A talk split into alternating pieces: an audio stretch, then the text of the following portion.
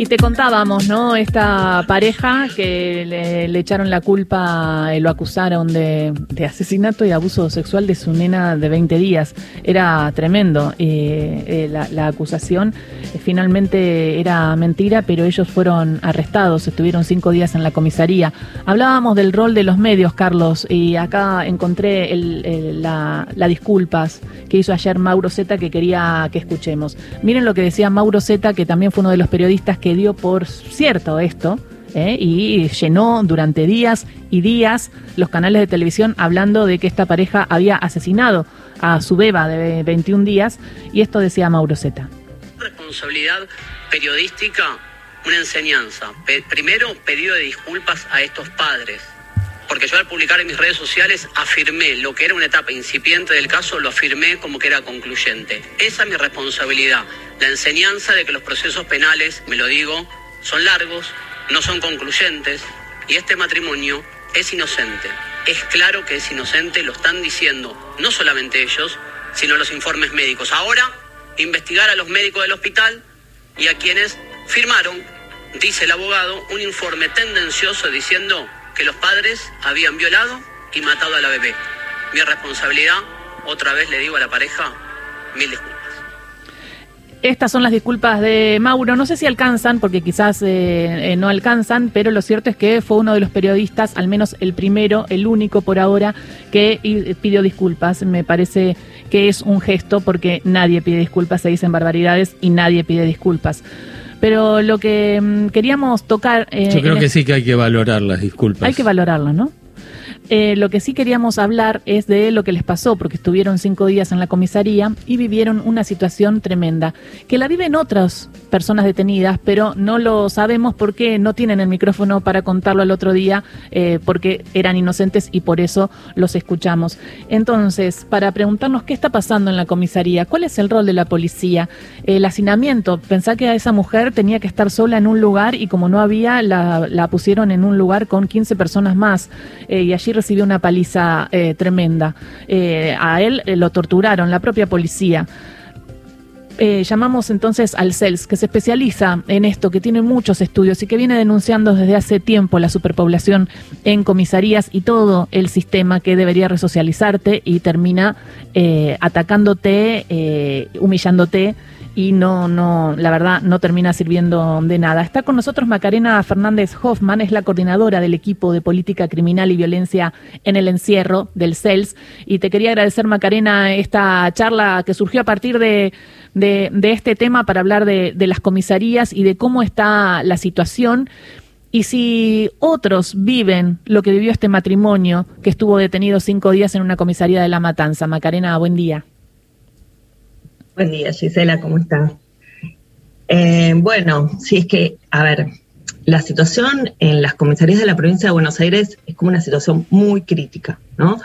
Eh, hay personas que deberían estar en la cárcel cumpliendo su condena o esperando su juicio para tener una condena o salir liberados, o seguir en prisión preventiva, que viven en las comisarías como si estuviesen en la cárcel. Pero una comisaría es una dependencia policial que tiene otras funciones, que es nada, la, gestión de la prevención, etcétera, ¿no? No de ninguna manera tener detenidos. Esta es una situación histórica en la provincia de Buenos Aires. Hoy hay aproximadamente 4.300 personas detenidas en estos lugares, donde las condiciones son horrorosas. Voy a usar este adjetivo porque es muy difícil usar otros. Hablamos de hacinamiento extremo, de lugares donde eh, se hacen turnos para dormir, porque no pueden dormir todos juntos, no solamente duermen en el piso, eh, en colchones o sobre frazadas, sino que simplemente no entran, son lugares donde no hay aire, no hay luz, no hay lugar donde, donde salir, o sea, están todo el tiempo en la celda encerrados, en algunos lugares inclusive para ir al baño tienen que salir de la celda, es decir, le tienen que pedir al policía o a la policía que lo saque para ir al baño, o sea, hablamos de condiciones muy extremas, que tienen que ver con una situación más general, que es la sobrepoblación que hay en la provincia de Buenos Aires. ¿Qué pasa? Cuando las cárceles empezaron a llenar y ya no entraron más personas, empezaron a llenar las comisarías. Hablamos 4.300 personas, es mucha, mucha gente. En particular, la situación de la matanza, donde esta pareja fue detenida y donde le trasladaron las comisarías, es un lugar donde hay mucha sobrepoblación, y hay muchas comisarías clausuradas porque están en tan malas condiciones que ni siquiera puede haber gente ahí. Entonces, llegar a una comisaría cuando te detienen es llegar a una situación ya de condiciones extremas donde la circulación de la violencia en esas circunstancias es aún mayor porque no hay ningún tipo de control. ¿no? Esto hablo respecto a las condiciones en las que se encuentran las comisarías. Esto que les pasó a ellos, eh, no sé a cuántas personas les pasa, pero seguramente la práctica de la violencia es una práctica muy naturalizada de parte de la policía, como de parte de la policía en lo que vamos a decir una omisión, ¿no? En dejar que sucedan las cosas, como parte también de ese ejercicio de la violencia. Bueno, alguna una, una, una, policía femenina le decía a, a, la, a la, involucrada, a, ella que, a ver, pues se llama la, eh, Laila, que tiene 26 años, que es ama de casa, que tiene otros tres hijos y que se le falleció su hija más chiquita, ¿no? De, de 21 días y se enteró ahí en la, en la cárcel. Y esta, esta policía eh, le decía, mira, no tengo, no tengo a dónde llevarte, así que te voy a poner con todas, pero te van a cagar a palos, ¿eh? sabe que te van a cagar a palos, pero estás bien cagada a palos, o sea, así, todo el tiempo psicológico, y la llevó ahí. Y por el otro lado, eh, a, él, a, al, al hombre Omar Barrientos, necesitaba agua y entonces ella gritaba de que su marido necesitaba agua y pasó un policía y cuentan ellos en declaraciones radiales que pude eh, escuchar que agarran, agarra el agua, dice, ah, ¿querés agua? Agarra el agua, toma el agua, el policía, y sigue de largo y no se la da. Acá hablamos de una tortura, o sea, uno piensa, bueno, la violencia está entre los internos, ¿no? Que es lo que conocemos. Pero acá está la policía incentivando esa violencia.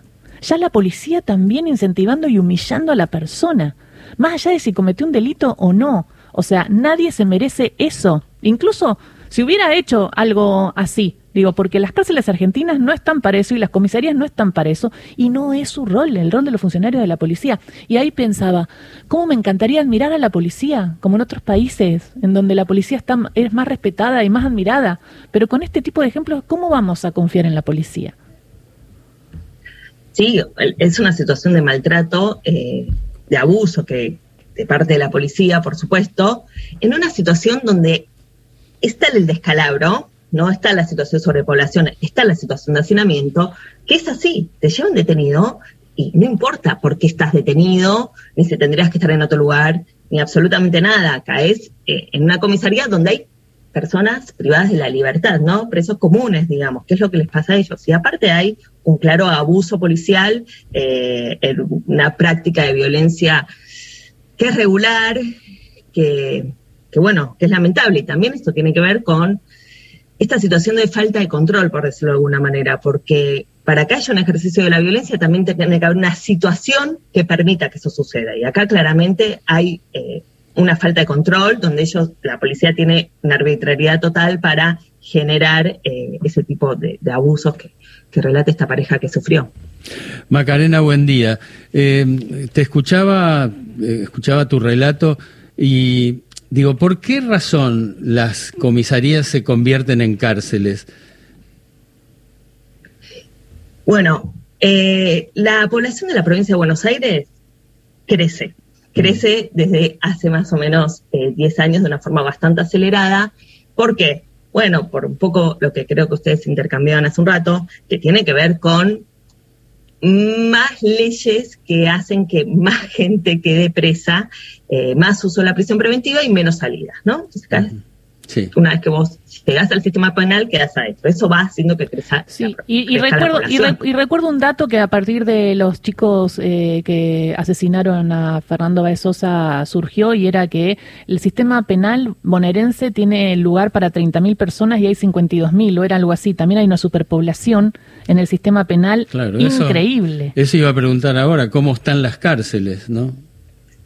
Bueno, eh, exactamente son esos datos que acabas de decir. Hay aproximadamente 52 mil personas y un cupo estimado, cuando decimos un cupo, decimos una cantidad de plazas, de colchones, de lugares, que no es un cupo penitenciario como debe ser, que tiene que tener en cuenta un montón de cuestiones, por ejemplo, que la gente pueda acceder a la salud, que pueda acceder a la educación, al trabajo, sí, todos los demás derechos que siguen teniendo las personas privadas de libertad, porque el único derecho que pierden es el de la libertad, los demás deberían cumplirse pero ese cupo no existe, pero es un 30.000 lugares, por decirlo de alguna manera, solamente donde dormir. Pero hay 52.000 personas y creciendo. Entonces, ¿qué pasa? En un momento, no había más lugar en las cárceles y se empiezan a llenar las comisarías de la provincia de Buenos Aires. En la medida en que siguen entrando cada vez más detenidos, se sigan saliendo pocos, no pueden eh, sacar a las personas a las comisarías, porque aún sacándolas hay momentos en donde intentan bajar un poco la población que está en comisarías, pero al entrar tantas personas se vuelven a llenar. Y ahí, y ahí, y ahí, Macarena, también vamos al sistema judicial, porque el sistema penal depende también de las decisiones del sistema judicial. Es el sistema judicial el que está tardando y tiene en prisión preventiva más de tres años a una persona cuando es inconstitucional y, por ejemplo, hay un montón de casos que hay personas de más de tres años en prisión preventiva. Sí, así es, Gisela. Sí, por supuesto. A ver, quienes deciden que una persona quede detenida o no es el sistema judicial. Em, quienes gestionan, digamos, las cárceles es el Poder Ejecutivo. ¿Qué puede hacer el Poder Ejecutivo? Limitar las personas que están en comisaría, generar más plazas, generar mejores condiciones, etcétera. Ahora, quienes tienen la llave de entrada y la llave de salida es el Poder Judicial. Em, las personas, sí, pasan mucho tiempo en prisión preventiva eso es un gran problema, pero el mayor problema que hay en la provincia de Buenos Aires es que la prisión preventiva de alguna manera se da automáticamente. O sea, una vez que vos quedas preso, en general se te dicta la prisión preventiva. Y después se ve, después se investiga, ¿no? Como algo medio automático. Eso tiene que ver en parte con el gran volumen de personas privadas de libertad y la cantidad de personas que entran al sistema penal. ¿sí? Entonces, bueno, empieza a ser como un trámite más. Y la, y, la, falta de gente en la justicia, porque si esa, si esa persona entra al sistema en una comisaría, se queda 20 días en la comisaría hasta que al menos hace los primeros pasos la justicia, como para saber si es preventiva o no, la comisaría termina siendo lo, lo, lo que debería ser, que es un momento previo, ¿no? Como, bueno, como estas personas que a los cinco días se vieron que eran inocentes y los, y los sacaron. Lo que pasa es que ahí se encontraron con gente que está hace años. Y con todo el sistema.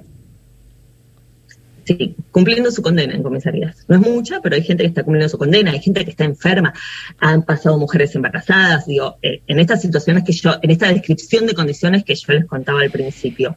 A ver, eh, las comisarías deberían, la gente debería estar 48 horas hasta que un fiscal te toma declaraciones y si te quedas o no y sigue tu proceso penal o no.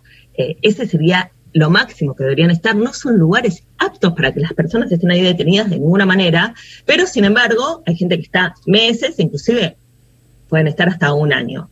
Em, debería haber otros lugares de tránsito que son alcaldías, pero ¿qué pasa? Al estar todo colapsado, las alcaldías también están funcionando como cárceles, ¿se entiende? Entonces la situación es muy crítica. Habla Macarena Hoffman del CELS y esto, ¿se lo pudieron presentar al ministro de Seguridad Berni? Eh, ¿qué, hubo algo distinto en esta gestión? Esto no solamente eh, pasa en esta gestión, viene pasando hace años y años. Es evidente que las costumbres del Servicio Penitenciario Federal bonaerense no han cambiado, ¿no? Al, contrario. Y de la Policía bonaerense tampoco, pero, eh, pero ¿pudieron hablar? ¿Pudieron presentarle esto? ¿Hay alguna especie de intención de salida?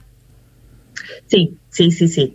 A ver, em, hay eh, eh, el Ministerio de Justicia, sobre todo, quien, gestiona las cárceles, junto con la Suprema Corte de, Buenos eh, de la provincia de Buenos Aires, nosotros tenemos un, litigio en marcha que tiene que ver con la sobrepoblación en, la provincia de Buenos Aires y las personas detenidas en comisarías. Se está trabajando para, em, bueno, para mejorar esta situación. Lo que pasa es que hablamos de un problema estructural. ¿Esto qué significa? Que el problema no es nuevo, sino que tiene 15 años y que tiene que haber no solamente mucha voluntad política, mucha voluntad de algo que es muy difícil, que es interpoderes y muchas medidas eficientes y a la vez, ¿sí? Para parar la inercia de esta rueda em, que lleva al crecimiento de la tasa de encarcelamiento. Eh, lo que sucedió desde que empezó eh, el gobierno de Axel Kichilov es que siguió creciendo la tasa de encarcelamiento, pero a un ritmo menos. ¿Qué quiere decir esto? Sí, cada vez hay más gente detenida en la provincia de Buenos Aires, pero crece eh, proporcionalmente menos que lo que creció con el gobierno anterior.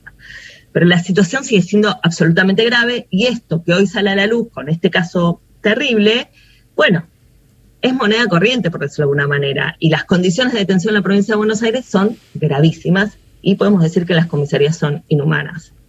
Muchísimas gracias, Macarena Fernández Hoffman, por esta charla con Radio Nacional. Eh, profundizamos este tema, vamos a seguir eh, tocándolo. Duele escuchar esta eh, realidad. Que parece eterna, lamentablemente, Macarena. Muchas gracias eh, por también informarnos y por seguir este tema, porque sin organizaciones como el CELS no se conocerían cosas y mucha gente sería arbitrariamente detenida y muchas veces está el CELS ahí para, para generar o intentar generar justicia. Gracias, Macarena. Muchas gracias a ustedes. Buenos días. Buenos días. Era Macarena Fernández Hoffman, coordinadora del equipo Política Criminal y Violencia en el Encierro. En la radio pública hasta las 12. Ahí vamos. Y